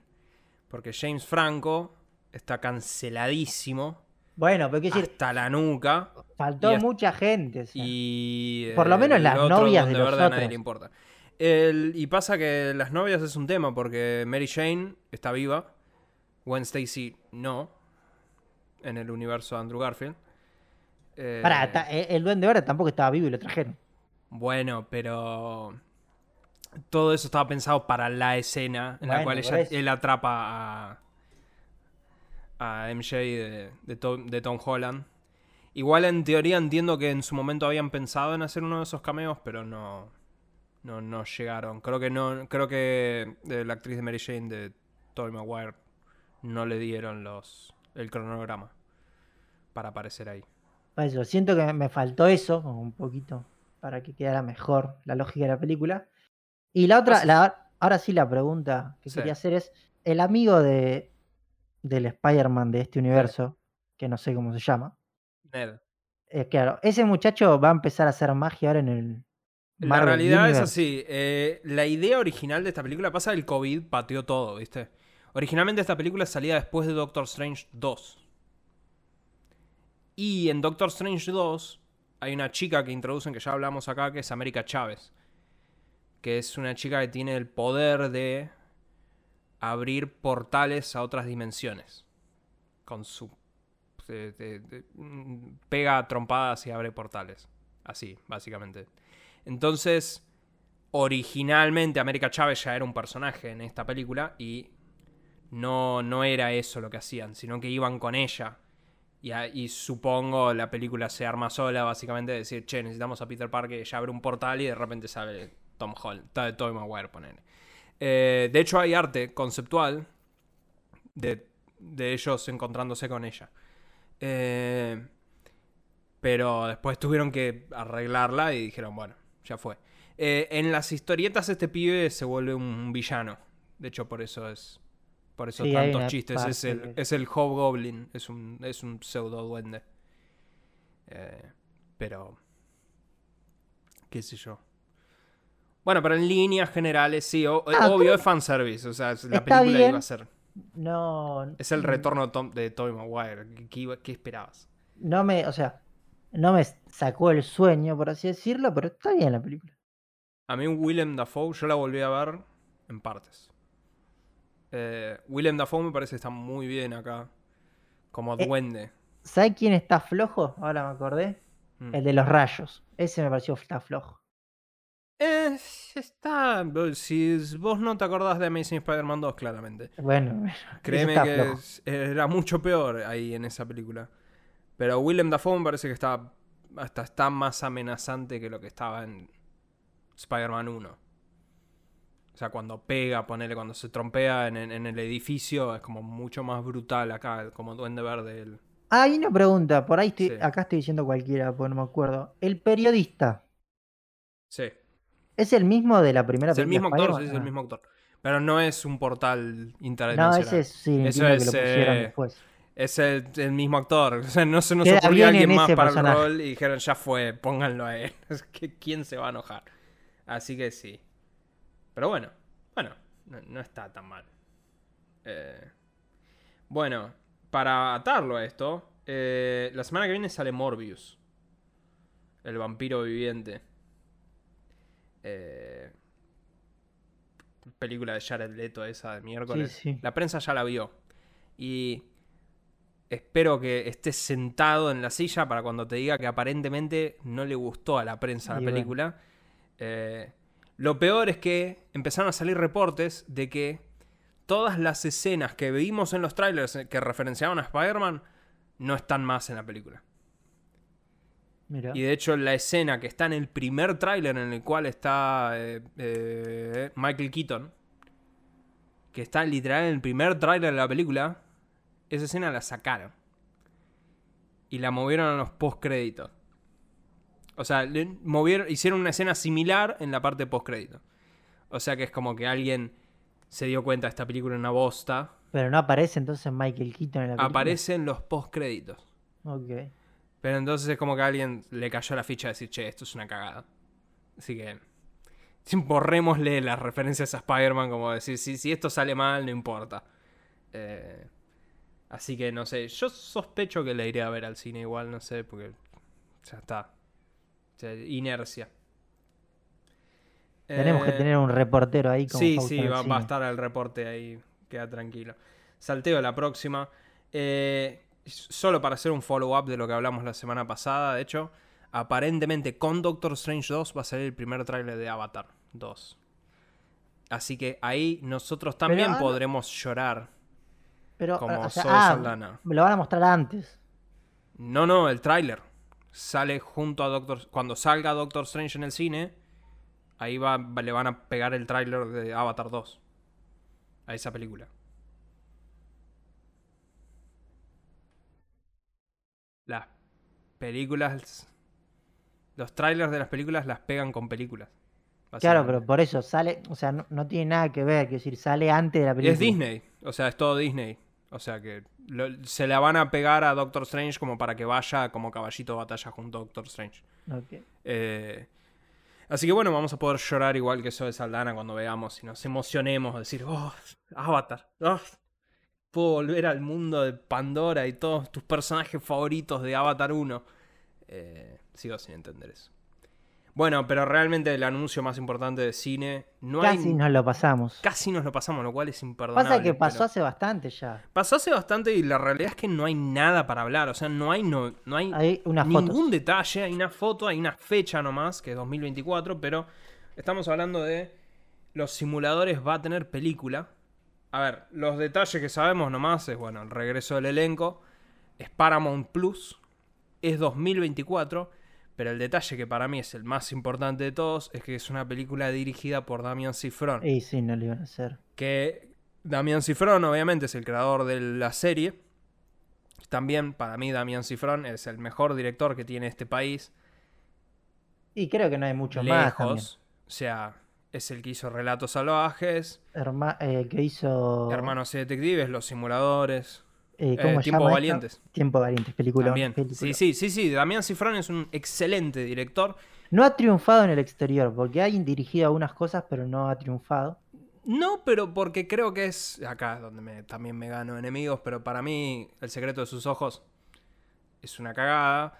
Eh, No, no, No por- no es mala, no es mala El secreto de sus ojos, pero es como que yo siento que El secreto de sus ojos es una película que está hecha acá intentando hacer una película de Hollywood. Y Damián Cifrón es como que hace cine, como que captura más a la argentinidad. Tipo, Relatos Salvajes es prácticamente una película que es 100% acerca de la argentinidad, pero Tiempo Valientes también. Sí, es mucho más Argentina. Claro, por eso, o sea, es como que el chabón no, no es que intenta hacer cine de Hollywood en la Argentina, sino que está haciendo cine de Argentina para un público argentino también, pero sí, o sea, eh, por eso, nada, la verdad que eh, eh, me alegro de que sea él explícitamente y que sea una película. Sí, yo tengo un problema con esto. Sí. Y es. Los Simuladores fue una serie del 2001 o 2002 Sí. que funcionó excelente. Pero para mí funcionó excelente porque era una época pre grandes avances tecnológicos en la comunicación. ¿Qué quiero decir con esto? Lo que se hacía en, en esos simulacros, en esa época, nosotros no lo podíamos creer como, che, mira, esto puede llegar a ser real aunque sea medio falopa. Hoy cualquiera de esas cosas así no tiene ningún sentido. Pero los capítulos están buenísimos igual. Pero para mí, si lo quieren adaptar a hoy, es como muy complicado integrar avances tecnológicos Lo van a A tener lo que modernizar. Yo creo que lo van a a lo tener que hacían ellos. La otra opción que tienen, que también yo que la creo bien probable, es que la serie sea continuista en el tiempo. Como que no se hayan pasado seis meses. Igual que, vos- que a vos te sorprenda que haya cuatro chantas en la Argentina, la verdad que. O sea, No, no, este es el país de los chantas, o sea que cuatro más no me sorprende para nada. eh. Lo que pasa es que eso siento, que, que la tecnología le va un poco en contra al espíritu que tenía esto. Ojo, yo creo que Damián Cifrón y toda No, la Damián gente de ahí Cifrón, es muy hábil tengo fe ciega. y lo van a poder adaptar, pero me da un poquito de miedo, por lo menos. Sí. Pero a ver, nada, eh, la gente Igual, está pidiendo un regreso a los simuladores. Yo creo que acá hay que ya mojarnos un poquito y apostar.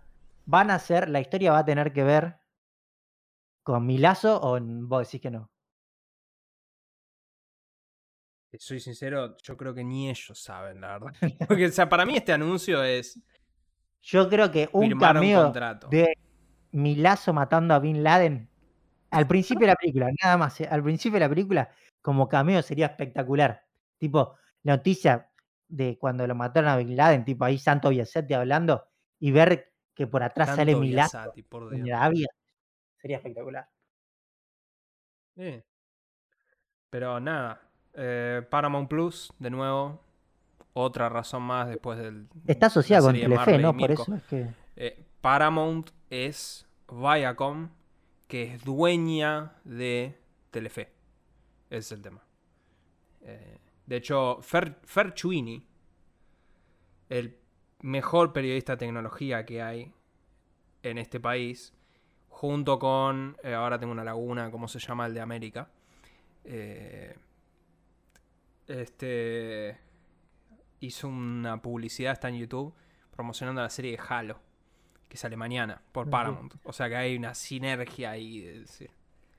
Pero bueno, Eh, perdón, sale hoy, que están oyendo el podcast. Puta madre, Claro, sale- las sale hoy. fechas. Ah. Pasamos a la tecnología. Sí, pasamos a la tecnología y traigo una primera noticia Sí. que tu padre también te la ha pasado. Mi padre me la pasó, sí, sí, ahora está pasando noticias él también y sí.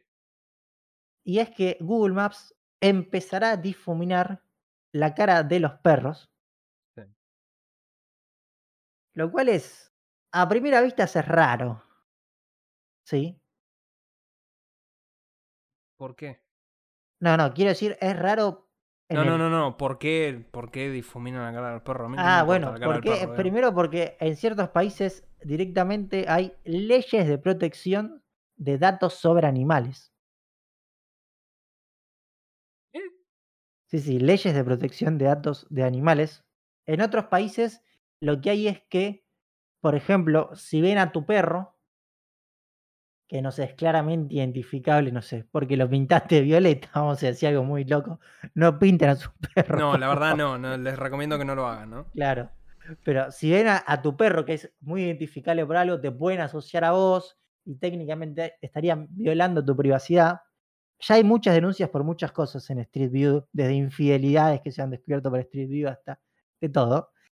Entonces, las normas de protección de datos incluyen a los animales, hasta personas fallecidas. Yo pensé que cuando te morías, tipo, ya no estaba, pero no, tus datos personales, aunque estés fallecido, también ahí.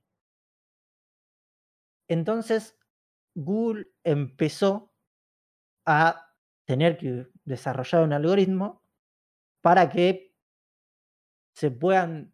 A ver, igual es medio, no digo falopa, pero capaz al perro lo puedes identificar, no sé, porque tiene la cola distinta, no porque tenga la cara. Porque, tipo, tampoco es que la cara de un perro son bastante parecidos, muchos perros.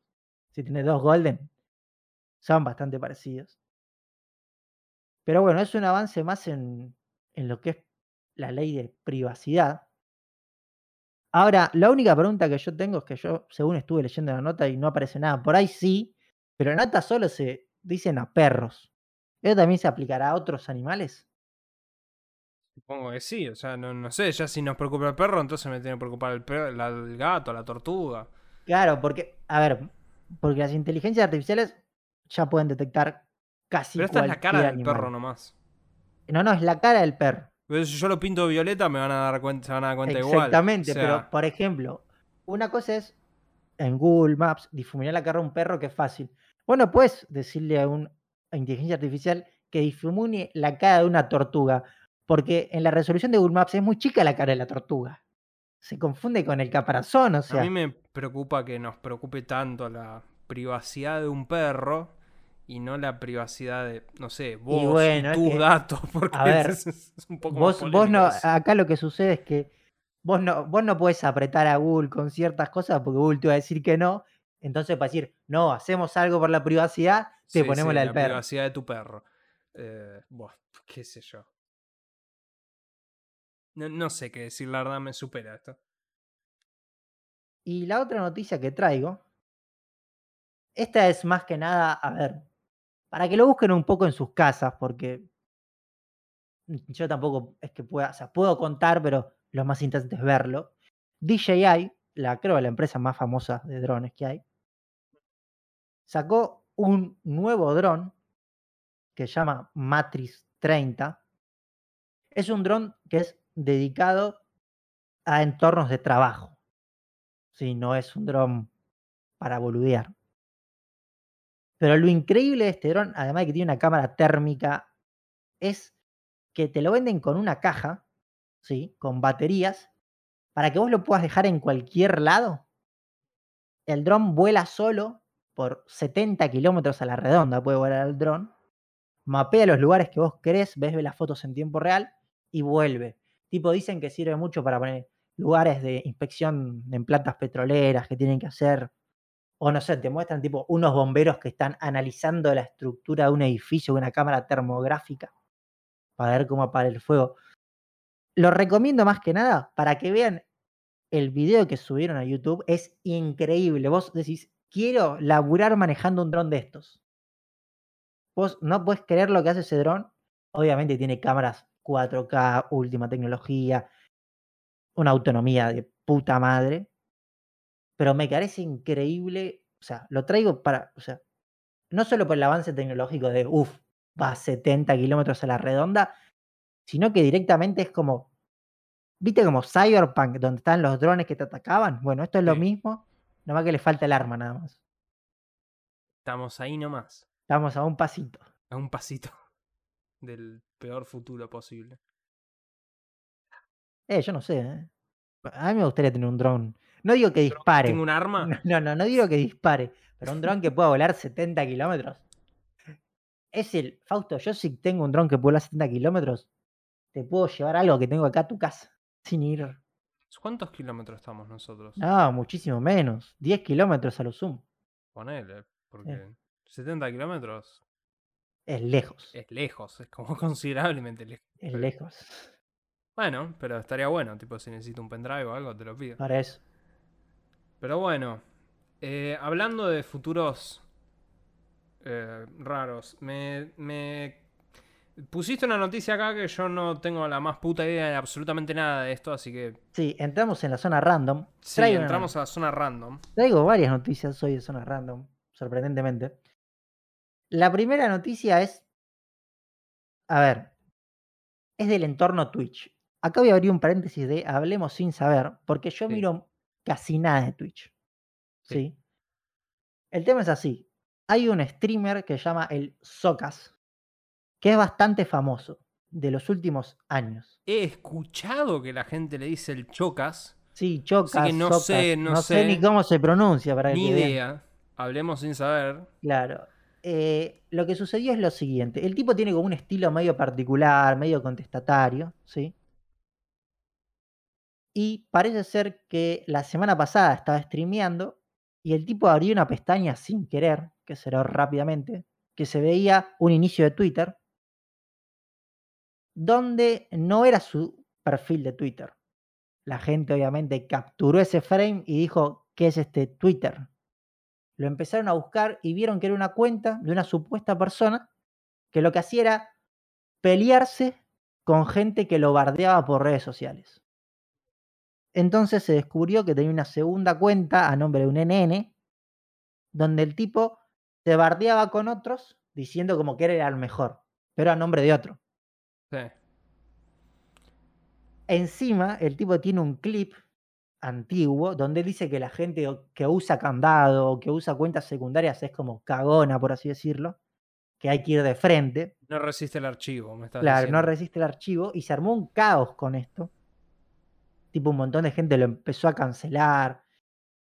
Y lo relevante de esto es que el tipo es bastante conocido y tiene como es amigo de. No sé si amigo, pero bueno. Sé que ha hecho cosas con Ibai y con Auronplay, que según dicen es como el streamer más importante, pero yo no sé ni quién es. Sé quién es Ibai por este podcast nada más. Así que.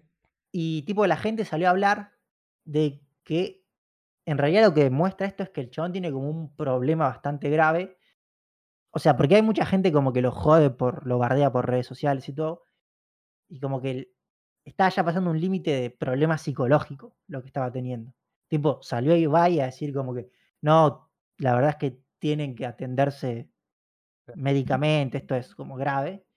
El tipo estuvo una semana sin ir a streamear, creo que streameó hace dos o tres días, donde salía a dar unas disculpas y salía a decir como que él lo hacía porque claramente tiene un problema, como que va a ver si busca atención. Y como que se abrió todo un debate de onda de cuentas secundarias, de si está mal o bien. Claramente está mal lo que hizo, pero, o sea, qué tanta moralidad hay en todo esto. Pero, no, no, al tipo lo, lo prendieron fuego en todo Twitter y hay todo un rebardo. Para mí, a ver, el tema, como creo que eso, no sé, se lo escuché a un chabón que estaban a- como hablando de la situación, Sí. que tenía bastante razón, es como que el tipo llegó a la fama muy rápidamente. Por lo que lo que dicen es que el tipo streameaba hace un montón, pero la pegó en la pandemia y no sé, pasó de tener mil viewers a tener 100.000. Mm.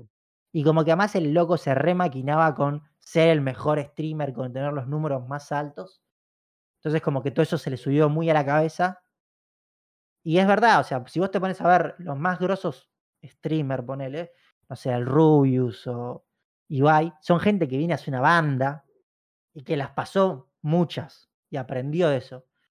Este chabón que capaz llegó medio rápido a la fama, se le fue medio todo, se le subieron los humos, por así decirlo, Y bueno, y en algún momento la piba a pifiar. Pero, no sé, hay mucho bardo con todo esto. Y un bardo que por ahí me toca mínimamente más de cerca, pero también de bastante lejos. Es que hubo un quilombo bastante grande entre Willy Ref y The Gref. The Gref medio que no sé quién es. Sé que salen que streamea Fortnite. Willy sí lo conozco un poquito más porque cuando yo era chico, Willy es un chabón de los de la primera época de YouTube, ponele, que subían videos de Call of Duty. Y el chabón se hizo ultra famoso. Willy y Vegeta, tipo, se hicieron re famosos. Eh, y bueno, hubo todo un quilombo entre ellos dos que se empezaron a bardear. Y tipo, hay un hilo de Twitter, que es lo más interesante de esto, que ya está borrado igual, pero se puede encontrar. Donde Willy le va nombrando, tipo, todas las cosas mala leche que hizo este supuesto de Gref. Mm, Y no sé, contaban desde que hizo a gente romper contratos de marcas porque él no quería que tal otro estuviera en la misma marca que estaba él. Macanudísimo. Sí, sí, o que decía tipo que, no sé, por ejemplo, en un momento este chabón supuestamente se hizo famoso bardeando a Willy y a sus amigos y después se le venía a hacer de amigo. O sea, todo como la, la- lo jugoso de la farándula argentina, pero en el tema Twitch. Sí, en el tema Twitch. Y, y se recontra bardearon. Y después tipo salieron a hablar como que ya habían hablado en privado y que no iban a hablar más. Pero le tiró una tonelada de mierda a Willy. Y además, a ver, este de Gref, aunque hoy por hoy creo que es de los más importantes, es el que le sacaron una skin en Fortnite, para que te des una idea. Willy tiene como mucha trayectoria, o sea, tipo viene hace, no sé, 10 años como mínimo, o más, 12 años, ponele. Entonces, el loco se las sabía todas de este. Y la verdad que estuvo interesante, leer los Twitter por lo menos estuvo interesante. Pero bueno, acá cerramos la sección de Hablemos sin saber o Bien. sabiendo muy poco. Dos noticias bastante rápidas. Primero, Lego anuncia un set del DeLorean Lo vi. de sí. mil y pico de piezas, que son 1600 piezas. Como saben, sí, creo que alguna vez lo han visto cuando ponía la cámara por otro lado. Tengo varias cosas de Lego yo. Y claramente este me lo voy a comprar, aunque vale bastante caro. ¿Cuánto vale? Eh, yo había leído, sí, 170 dólares, ¿vale? ¿Es No sé si es para Lego, no, no sé, o sea, no, estoy A ver, es en precio de Legos Lego. caros. Sí. Hay mucho más caros. No sé si esperar la versión china que siempre sale tres meses después. Que en realidad es igual porque la versión china, los Legos se hacen en China, entonces se chorean un par de moldes de la fábrica de Lego, los llevan a la fábrica al lado, que no sé, se llama Leguito, y los hacen Sí. iguales. O O sea, en la misma fábrica y otra línea. Sí, obviamente. pero sí. tipo, el tercer turno sale trucho. Claro. Yo tengo, para que se una idea, tengo un par originales y por ejemplo, no sé, eh, tengo el halcón milenario que no es original, es de Lepin, que es como la copia, es igual, pero es exactamente igual y sale en la mitad, así que por ahí me compré el trucho. Lo interesante es que en un set vienen, o sea, las modificaciones para tener cualquiera de los tres autos, está bueno. Eso, bueno, está bueno eso. que sí. no te vendan los tres por separado, pues ser un robo. Me, me hubiera. No me hubiera sorprendido. Pero no, está súper recomendado. Y por último, eh, de mi parte, en esta nota random, se vende una carta Pokémon en este. Ya hemos visto que este año y el pasado, por sobre todo, hubo un boom de cartas Pokémon. Pero lo gracioso es qué carta se vende. Se vende una carta Pokémon de Magikarp, un Pokémon totalmente denostado, aunque tiene su parte interesante que después se termina convirtiendo en un Yarados, o sea, Yo estoy viendo la foto y tengo recuerdo de que Misty tenía este Pokémon. Hasta ahí llega. y se venden 120 mil dólares. Todo esto porque formaba parte de un deck promocional de Pokémon Snap, Sí. pero es carísimo. Para más que nada para esta ¿Vos carta, que decís? es, Sí. para esta carta que es súper poco importante. Si vos me decís, no sé, tengo un Charizard de primer generación, como he visto que alguna vez tenía un amigo cuando era pequeño. No vamos a nombrarlo por protección de datos, pero si esa carta era original, era muy el de, cara. el de la lo- verdad. el de los, de los sándwiches, ¿no? Correctamente. Sí, sí, sí, sí. Tenía una cantidad de cartas Pokémon que para mí eran originales y hoy por hoy valdrían una cantidad de plata. Y las tenía tiradas. Pero bueno, eh, no sé, es una locura lo que vale esto. Seguimos con la inflación de cartas Pokémon. Pero bueno, de vuelta, si son como nuestro amigo de los sándwiches, busquen por ahí, tiene unas cartas Sí, Pokémon sí, por ahí tiradas una chance. ¿eh? y te haces unos buenos billetes. Sí. Pero Eh, Pasamos sí. a las noticias más a las que, internacionales, a las que traje yo, sí. Tengo una internacional y después vamos al desastre nacional. Eh, a ver, internacional es una sola. Todd McFarlane es un dibujante de los 90. Es simultáneamente lo peor y lo mejor que le pasó a los 90 en las historietas. De hecho, justo en la semana me compré un libro que es su tirada Amazing Spider-Man. Cuando él ¿Es una dibujó- pregunta, Fausto? Sí. ¿No hay unas figuras que se llaman así? McFarlane Toys, Claro. porque el chabón hizo juguetes. Ah, De hecho, me vi muchas veces los videos en los cuales él cuenta su historia de vida, tipo cómo llegó a hacer su carrera. Y está muy buena, o sea, el tipo se armó solo. O sea, y de hecho él se fue de Marvel porque quería hacer un sindicato, tipo hizo todo. e, Es, es, eh, la historia de vida de él es medio interesante, pero también él es como todo lo edgy de los 90 es él. O sea, él creó un personaje que se llama Spawn. O sea, es, es el Edgelord más Edgelord del mundo. Pero su arte es muy particular y qué sé yo. Marvel se enojaba mucho con él porque quería, le dejaban los ojos grandotes a Spider-Man. O sea, qué sé yo. Pero bueno.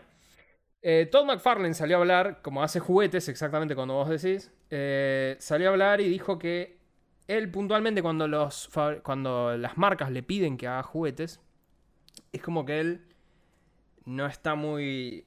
No le gusta o no lo convence mucho hacer muchas figuras de mujeres cuando hace líneas de muñecos. Porque dijo textualmente, textualmente, vi el video, así que si no me creen pueden ver el video, en el cual él dice que si va papá y mamá a comprarle una figura al hijo, porque el hijo le fue bien en el colegio, y le traen una figura de una mujer, dice, los asesinos seriales empiezan en algún momento. Dice, porque le pidió que le compre un muñeco y el papá le trae una muñeca. ¿Crees? Sea, este- A ver, yo voy a hacer varias cosas. Primero, no entiendo muy bien a qué se refiere. Lo segundo es, Es este porque, muchacho porque es está ese rechazo, es como decir, yo estaba esperando un muñeco y vos me trajiste una muñeca, entonces eso, esa- ese rechazo hace que el hijo después eventualmente se vuelva un asesino serial. Esta es la comparación de la mente de Todd McFarlane. Yo por, por ahí le voy a le abro un negocio a Tom McFarlane que él no conoce, pero él conoce el mercado japonés de figuras de No, no, evidentemente no. anime, porque ese mercado es gigantesco. Y son Es- solo muñecas, sí, ya sé. yo son solo muñecas y imagino que es hasta más grande de las figuras que él vende de mercado. Sí, sí, sí, sí, sí, sí, sí. De nuevo, yo a Todd McFarlane yo ya dije, es una figura extremadamente controversial. Los muñecos están buenísimos. El no, pues arte me sonaban que los muñecos sean de mucha calidad. El arte me gusta, pero de hecho él revolucionó todo lo que es figuras y eso. Las otras marcas que hacen figuras hoy en día así súper detalladas y eso, sí, casi que ni existirían de no ser por él. eh, porque él hizo el boom con sus muñecos, con McFarlane Toys. Pero yo dije, es el Edgelord. Y bueno, acá lo demuestra. Este, pero qué sé yo. Ahora sí vamos a la, al torbellino de noticias de la televisión acá. Primero, esta noticia viene de la mano del oyente del podcast Maxi. Maxi, hola, gracias. Eh, vuelve Marcelo. Marcelo Voy a evitarme a confirmó hacer que vuelve. cualquier chiste que. Sí, ya sé. Todos lo están haciendo mentalmente. Pero vuelve Marcelo. Ahora, Marcelo dijo que vuelve en junio, si mal no recuerdo. Yo vi un video que me pasaron. Ángel de Brito duda de su regreso. Yo creo que volver va a volver porque contractualmente no tiene opción. Esa es la realidad. Eh, no va a pagar para salir del contrato. Él menciona que vuelve con el bailando y con otros formatos. Como discutimos, literalmente le van a imponer formatos a Marcelo. Y de hecho, el último rumor es que le están diciendo que tiene que hacer un programa de canto. En donde va la gente random a cantar y, votan así como para hacer. Qué sé yo. Pero ya parece que tenemos fecha para el regreso Marcelo a esta televisión. De la mano de esto, eh, se termina Intratables. 10 años estuvo el programa Intratables en la televisión. Con Santiago del Moro, que fue la época dorada. Después estuvo eh, nuestro amigo personal Fabián Doman. Sí, que se fue a arreglar la luz. Un grosso. Y después se fue y entró el boludo de Fantino, que lo qui- primero lo arruinó porque quiso hacer animales sueltos, pero en intratables. Y después le pegaron una cachetada, le dijeron, no, no, anda, anda a hacer intratables. Hizo intratables, bueno, finalmente terminó de matarlo. Ahora van a dejar de hacer intratables y Fantino va a hacer animales sueltos. Entonces, ya está. Él quería hacer animales sueltos, pues ya fue, hacer Consiguió animales su sueltos. Claro, él lo logró. Mató Intratables, un programa que lleva 10 años en la televisión. Pero bueno, qué sé yo. eh, el fin de una era. Después, un paréntesis de la televisión. Vamos a cerrar con la televisión, pero el paréntesis es Calu Rivero. No sé. Calu. Calu Rivero, eh, entra al link y mirá la foto nomás. Trata de no leer el texto, pero Veo, sí, estoy en la foto, no sé quién es. Eh, yo a Calu Rivero es actriz y he visto alguna que otra capítulo de novela o algo así que ha hecho ella, pero donde yo más la tengo vista es porque ese video lo vi 4 mil millones de veces. Es la canción Please Me de Poncho. Si No. googleás cuál es la canción, la conoces, créeme que la conoces. Es más, te invito a googlearla en vivo. La conoces. Es, la- es Maxi Truso y Poncho. Eh, el videoclip de esa canción es Carlos Rivero andando en bicicleta y dando vueltas por, no sé, algún lugar cheto con sus amigos chetos.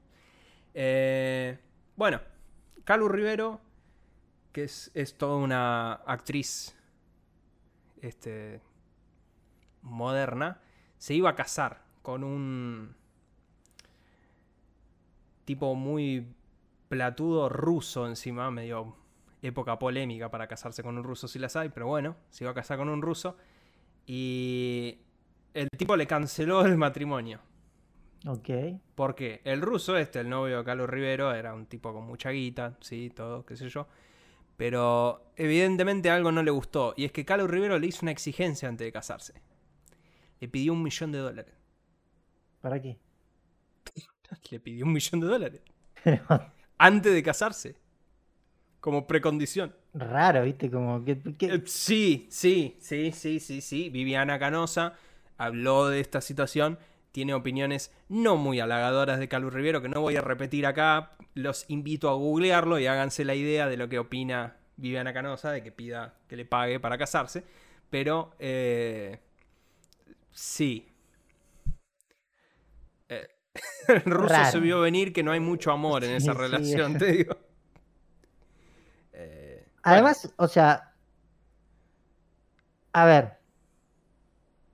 A altas esferas de, de gente de mucho dinero, vamos a hablar. En general, esa gente tiene armado ciertas cosas. No voy a entrar en detalles, pero para que ante eh, diversas situaciones, como por ejemplo casamientos fallidos o parejas fallidas, vos le puedas sacar un peso. ¿Sí? Seguro. No El sé si es por ese lado. No, no, pero fuera de contratos grande. prenunciales, sino lo que hay es que, por ejemplo, vos la guita la tenés en un fondo offshore que está a nombre de un muerto, ¿sí? Y vos, vos directamente cobrás la UH porque sos desempleado. Sí, o sea, sí. a ese nivel estamos hablando. Por eso, no, no sé por dónde van los tiros acá. Lo que sí me parece es. Tenía un poco de decoro, por lo menos, si vas a hacer eso. No, no vayas tan directo. Te van a, Claro. te van a echar flis si vas así. Eh, sí, sí, no, no tuvo mucha carpa, pero bueno, qué sé yo, viste. Mejor que se lo pida antes y que vayan al casamiento y se lo pida ahí en el momento. Y bueno, no, sí. quedó mejor ahora, viste, qué sé yo. Mejor quemarse ahora que quemarse después.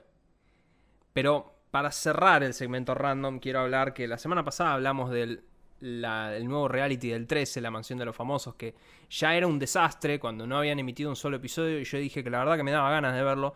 Efectivamente lo vi y debo decir que, señor Adrián Suar, lo felicito porque hizo algo que quiero ver. Ya vi dos episodios, pienso ver el tercer episodio esta noche y voy a seguir viéndolos. La verdad que es desopilante es- este reality.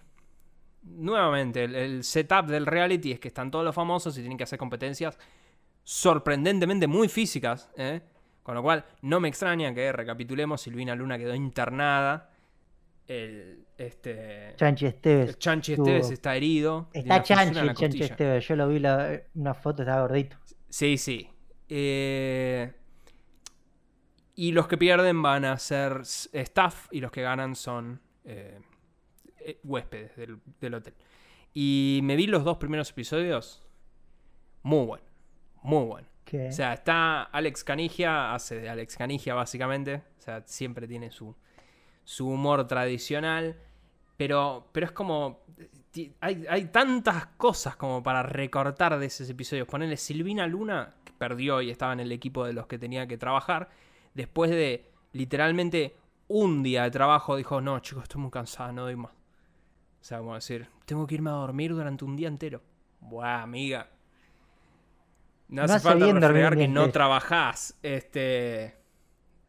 Después, el Chanchi Esteves es eh, un tipo que me llega mucho al alma. Porque está la ex mujer del Chanchi Esteves ahí. No, qué turbio. Sí, sí, Sabrina Carballo. Y lo peor es que No sé ni quién es. Claramente. es una actriz. Pero lo que cuentan es como que tuvieron una relación muy linda. En donde se quisieron mucho y se separaron después de cuatro años y qué sé yo. Pero, tipo, el otro día estaba hablando, ayer estaba hablando Sabrina de la relación frente al Chanchi. El Chanchi se puso a llorar, Sabrina se puso a llorar mientras estaban hablando de la, de la relación. Y hasta yo me quería poner a llorar. Decía, no, Chanchi, por favor, no llore. Está Queijeiro ahí también haciendo lo que Walter. fue pobre Queijeiro. Pero después tenés gente que es asquerosa de las que están ahí. Tengo una pregunta acá. Sí. Porque estoy viendo por dónde. No, no digo que vea por dónde van los tiros, pero. Mi pregunta es la siguiente. Acá no puede haber pasado que. No sé quién de los dos, ¿eh? no sé si. ¿Cuál fue confirmado primero de la expareja Chanchi Esteves, Sabrina Carballo? Pero no puede ser que uno se enteró que iba al otro y dijo, acá la reconquisto o acá lo reconquisto a él y fue el otro. No sé si es eso o que el 13 dijo lo junto porque acá me hacen drama. Eh, Claro, por eso, pero uh, puede pasar, ¿eh? Puede pasar, no sé, hay que ver. Pero ojalá, la verdad, porque ya después de dos episodios, la verdad quiero que se junten y que sean felices. Este. Pero, pero hay gente, hay una señora que se llama Matilda Blanco. Yo me olvido, la verdad, cómo se llama, porque es una diseñadora, estuvo en corte en confección, no importa. Para mí es una.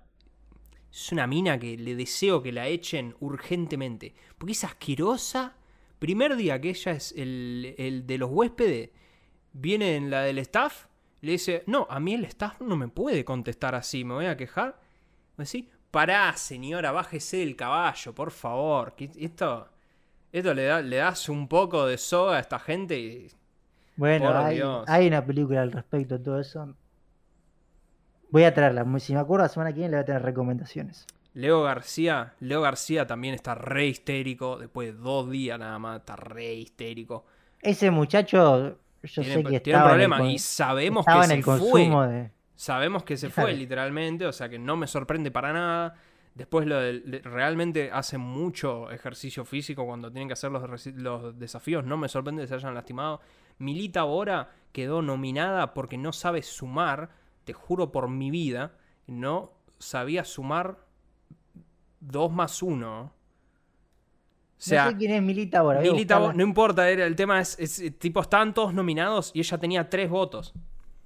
Entonces se quedaba como la única nominada. Y ella era la última en votar y había un chabón que tenía dos votos.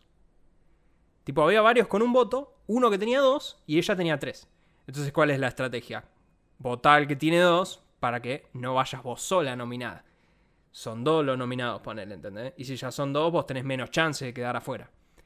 Pero en vez de eso, ella votó a uno que tenía un solo voto. Bueno, votó por convicción, vamos a decir. No, no, y después le dijeron, ¿pero por qué no votaste a, a tal? Dijo, ah, porque no me di cuenta que ya tenía dos votos. Y no Hubiera sé, dicho porque yo quiero que se quede. No, no, era, fue, fue terrible y, y le, y le pegaron desgastada todos los días. Y de hecho al otro día fue, llegó tarde a laburarse, un desastre. Parece ser que es una ex pareja de Chano. No sabía que era expareja de Chano. O parece ser. Pero nada, la verdad que es este. eh, ya dos episodios y la verdad que es una, es una fuente de risa que tengo esto. Y bueno, también está, qué sé yo, pobre Lisa, la cantante de bandana, la está pasando muy mal porque eh, extraña a sus hijos. Y ya tuvo un episodio Te hubieras pensado antes. de llorar mal en el segundo episodio. Así que. Hay que ver. No sé, la verdad está buenísimo. Lo voy a seguir viendo. Todos los días, 10 y cuarto del 13. Pero bueno. Pasamos a las recomendaciones. Sí, llegamos a las recomendaciones y como esta semana me recomendaron un libro, yo voy a hacer lo mismo. Y justamente eh, voy a traer un libro que principalmente creo que, a ver, es recomendado para Riku, pero extensivo para toda la gente en general. Es un libro justamente de post-cyberpunk. Es un libro emblemático porque creo que es, es el primer gran libro post-cyberpunk que hay. No es un libro por ahí, no digo que es un libro difícil de leer, no es un libro tan amigable de leer porque tiene esto de las historias, como ya hablaba de muchos personajes, y tiene además toda una parte media filosófica barra religiosa en el medio, que por ahí a alguna gente no le guste. Pero el libro es buenísimo. ¿sí? Tiene un nombre que ya van a ver raro, que es La Era del Diamante, renglón abajo, porque esto es así, ¿eh? Manual ilustrado para jovencitas. ¿sí? Búsquenlo, para mí es muy buen libro. De vuelta, es súper post-cyberpunk, es de Neil Stephenson. Es un libro viejo, es del 95. No es un libro largo, no sé, de vuelta. Yo lo leí hace mucho y encima lo leí en tablet, pero no sé, no creo que tenga más de 500 páginas. Eh, Súper recomendado, a mí me gustó mucho. Acá, según Wikipedia, me voy a corregir, tiene 729. Bueno, Bueno, disculpas. disculpas. Mildis. También. No es tan largo como la Biblia. No, Eh, muy bien. Yo voy a recomendar nomás eh, dos artistas que tocaron en Lola, que no conocía, y tocaron muy temprano. Tipo, dudo que las hayan visto muchas personas si vieron el Lola en el Flow. Eh, una es una chica llamada Bebe Azul, con S, azul con S. Eh, básicamente, en el fondo pasaba videos de Sailor Moon y de anime cuando cantaba. Pero me parece que cantó muy bien, me llamó la atención. Y, pero la que más me llamó la atención, o sea, que cantó mejor y sospecho igual es bastante más famosa que la otra chica. Eh, porque esta bebé azul tiene un canal de YouTube que tiene, no sé, menos de 10.000 suscriptores, creo. 6.000 suscriptores en Instagram tiene. Estoy mirando. Bueno, eh, la otra es Malena Villa. Malena Villa me llamó mucho la atención. La verdad que canta muy bien, tocó muy bien toda la banda que tenía ella. eh, la verdad que me, me gustó muchísimo lo que escuché, así que recomiendo. O- 80, y- no, casi 90k de followers. O sea, esta es ¿Quién? más.